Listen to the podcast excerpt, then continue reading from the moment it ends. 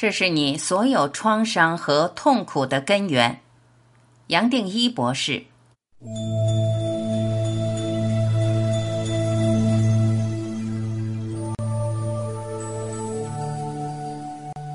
你这一生全部痛苦的来源就是隔阂，认为你跟世界是分开的，跟周边所有人事物是分开的。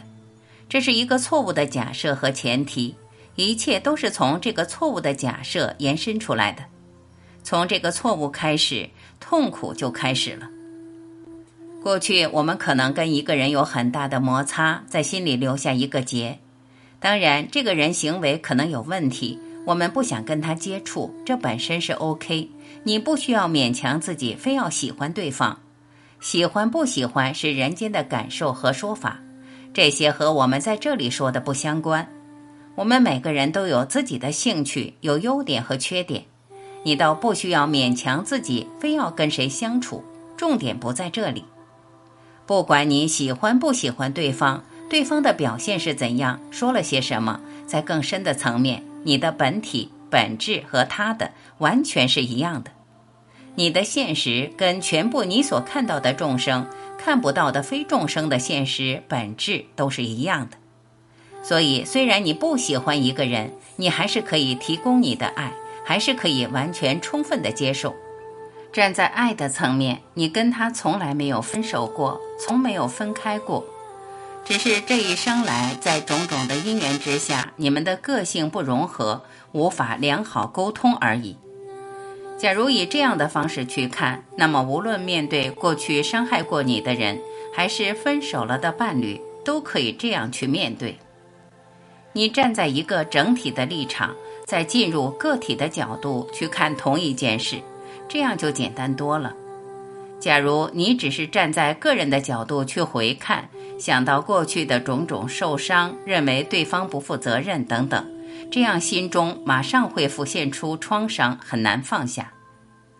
当我们站在整体的层面，再慢慢进入个体，这样会给我们带来一个空档，一个空间。所有创伤的来源，讲来讲去。还是来自于我们认为自己和别人的世界是分开的，是自己看不清别人的角色，还有一个隔阂的观念存在，甚至小我最多只是一个作用，你把它变成了一个僵硬的实体，就产生了隔阂的观念，全部痛苦从这里来的。假如你懂了这些，样样只是一个作用，只是一个能量的流，只是一种作用和机制，你可能会发现，这一生你全部所看到的现象，包括我们现在说的语言，这些都还是现象，是作用。我们每个人的本体意识和这些还是不相关。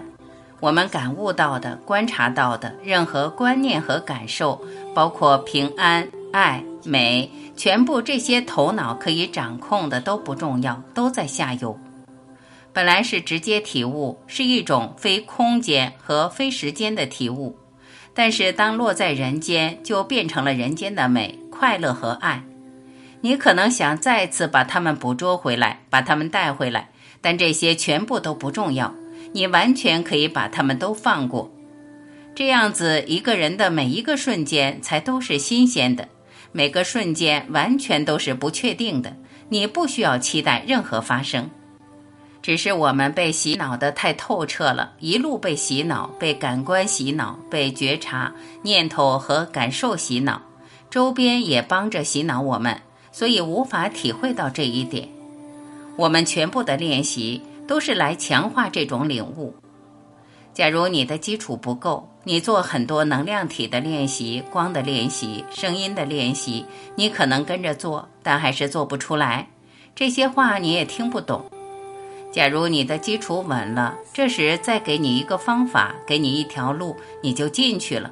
看这个世界是完全不同了，脱胎换骨了。所以我再三说，不要强调样样都听懂什么，不要在现象和内容的层面打转。自己觉察到了什么，想到什么，看到什么，反过来，我劝你轻轻松松的往后退几步，清楚的知道，你就是意识，意识就是你，你随时可以注定在在，活出在，你就是这个聪明又有智慧的体，它可以觉察到一切，可以体会到一切，可以知道一切，但是它懒得知道什么，觉察到什么，领悟到什么。重点是，当这个体处于这里，现在就可以听懂我说的这些话，倒不是听到什么，觉察到什么，这已经又往下游去了，去到了意识化身的下游，在那里打转。在就是意识，意识本身就是在，在哪里不重要，觉察到什么不重要，只有这样，你才让生命自己展开，每一个瞬间就活出了奇迹。也就没有了期待，在这种不在意和没有期待的状态下，这个生命就活起来了，创造力就出现了。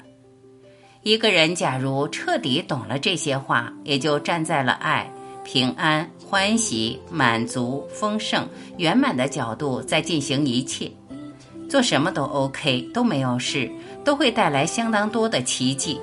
当然，你不去期待任何奇迹。只要你轻轻松松的知道你是圆满的，你是完整的，你会发现你是真正的重新开始了。你这一生完全不一样了。你随时可以进入这里，现在随时可以活出完整。你也已经活出了这里，现在，这里现在就是你的本质。你什么都不用做，随时想做什么做什么都不会错的。因为是心，生命会带着你把这一生走下去。